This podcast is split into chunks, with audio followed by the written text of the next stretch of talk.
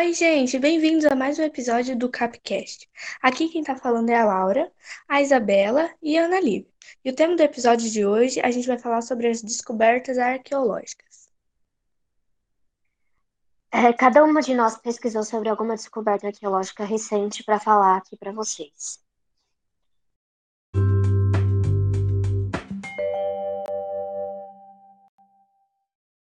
É, a primeira que eu pesquisei foi sobre é, um grupo de arqueólogos que encontrou no dia 21 de junho desse ano a cabeça de mármore de uma estátua perdida do semideus Hércules na ilha de Antícera, na Grécia.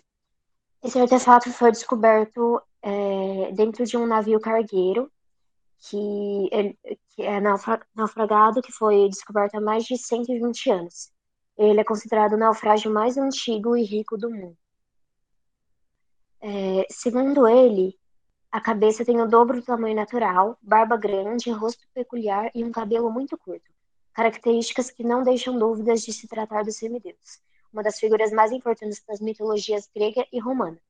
A descoberta da escultura, que foi encontrada juntamente a um pedestal de outra estátua, dentes humanos e partes do navio naufragado, foi possível graças à remoção de três pedregulhos de 8,5 toneladas cada, que cobriam parcialmente os restos do navio. Durante três semanas, a equipe de mergulhadores e arqueólogos teve acesso a uma área nunca antes explorada, a uma profundidade de 50 metros.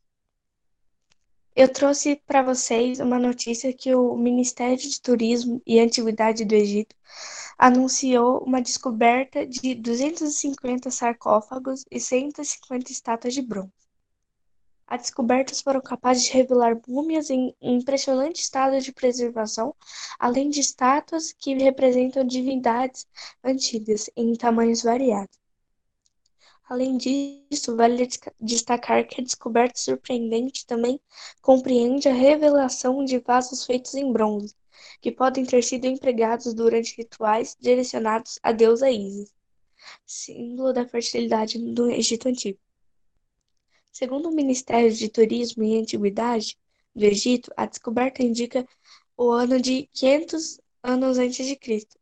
E, e atual chefe do Conselho Supremo de Antiguidades escreveu em nota através do Facebook que, po que poços funerários foram revelados durante a pesquisa.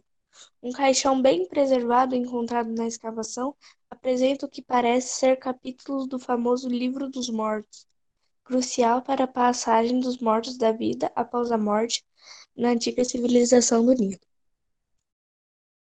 A minha pesquisa é sobre uma espada viking que foi encontrada na Noruega.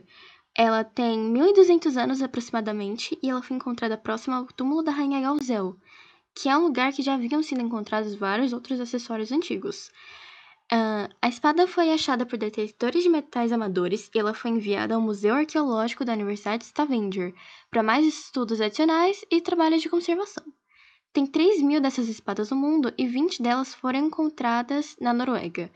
O artefato em questão foi achado dividido em três pedaços, sem a lâmina. E as decorações do cabo indicam que a espada provavelmente foi forjada na França ou na Inglaterra.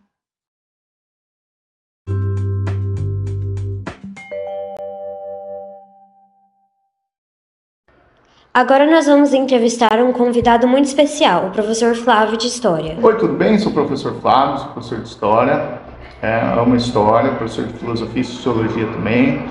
E estamos aí, né? Qualquer coisa. Tá, primeira pergunta. É, qual é a importância dessas descobertas para a história? Olha, é importante na história a gente sempre ter é, em mente que ela nunca está finalizada, nunca está terminada, né? O fato da gente encontrar novas evidências, novas fontes históricas, mostra o quanto viva está a história ainda da humanidade, o quanto ainda precisa ser descoberto. O importante é que a gente sempre esteja revendo os nossos conceitos históricos. E para isso, essas descobertas são importantíssimas. E qual dessas três notícias você acha mais interessante? Olha, quando eu fiquei sabendo dessa é, do navio que naufragou, né, com essa com esse rosto, essa cabeça, né, de um deus, é, deus grego, né, eu achei fantástico pela, pela questão do naufrágio, né, e, e dessa questão de, é, de se encontrar ainda um, um artefato tão antigo, né, é, em relação à nossa história aqui. E sempre quando traz alguma coisa assim de um, de um período bem antigo como esse, né, eu, eu me interesso muito, né. É, você sabe de alguma outra descoberta re recente além dessas?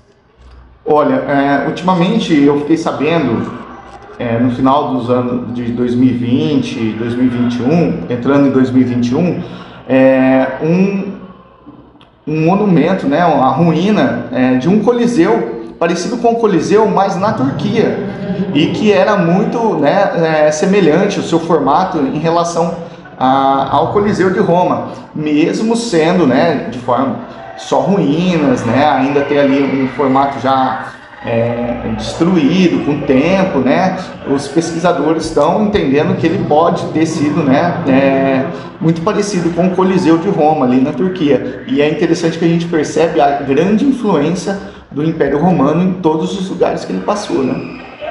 É. Então foi essa entrevista. Muito obrigada, professor. De nada. Qualquer coisa.